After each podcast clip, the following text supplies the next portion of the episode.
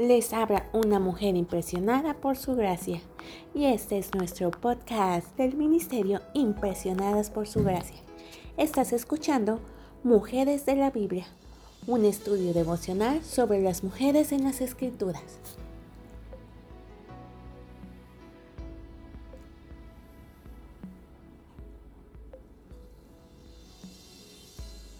Hoy hablaremos de Gomer y estudiaremos su vida y su época.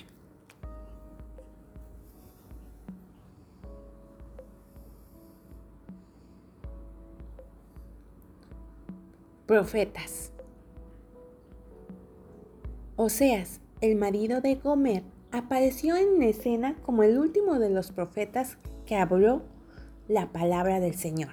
Oseas 1.1. Al reino del norte de Israel, que ya estaba condenado.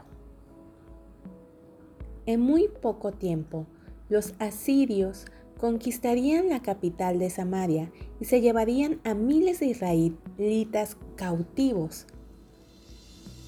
Al comenzar el libro de Oseas diciendo que esa era la palabra del Señor que había venido a Oseas, afirma su autoridad como profeta, dado que Dios le había hablado y él debía transmitir ese mensaje a la gente.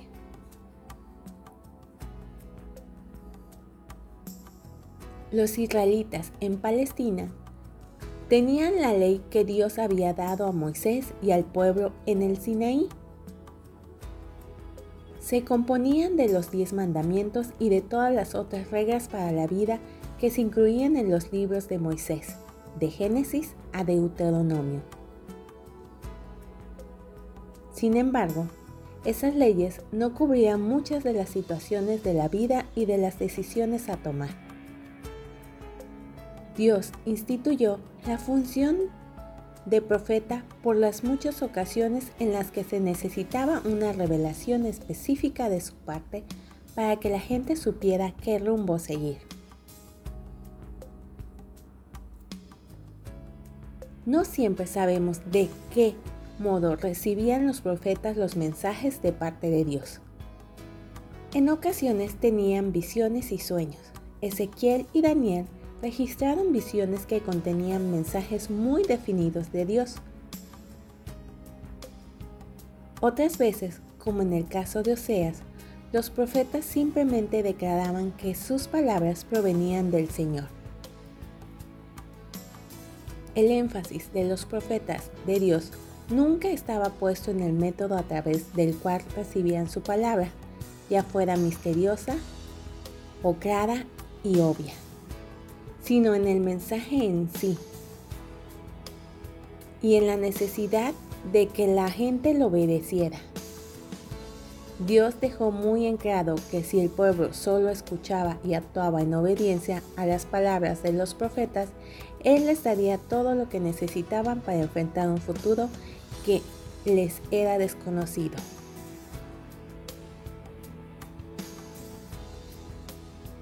Del mismo modo en que Dios hizo provisión para su pueblo en la tierra prometida, Él ha hecho provisión para nosotros. Quizás no nos revele milagrosamente el camino, ni nos transmita su voluntad de una manera sobrenatural, como lo hizo con los israelitas. Sin embargo, él se ha revelado y también nos ha revelado sus planes a través de la Biblia. Y sus mensajeros hoy subrayan y explican lo que las escrituras nos dicen.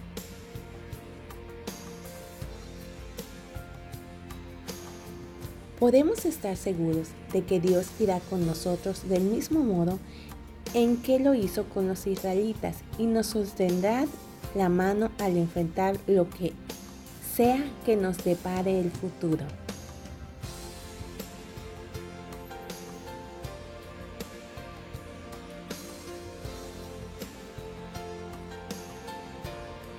Nuestra oración es que el Dios de nuestro Señor Jesucristo, el Padre glorioso, te el espíritu de sabiduría y de revelación para que lo conozcas mejor y que asimismo sean iluminados los ojos de tu corazón para que sepas a qué esperanza Él te ha llamado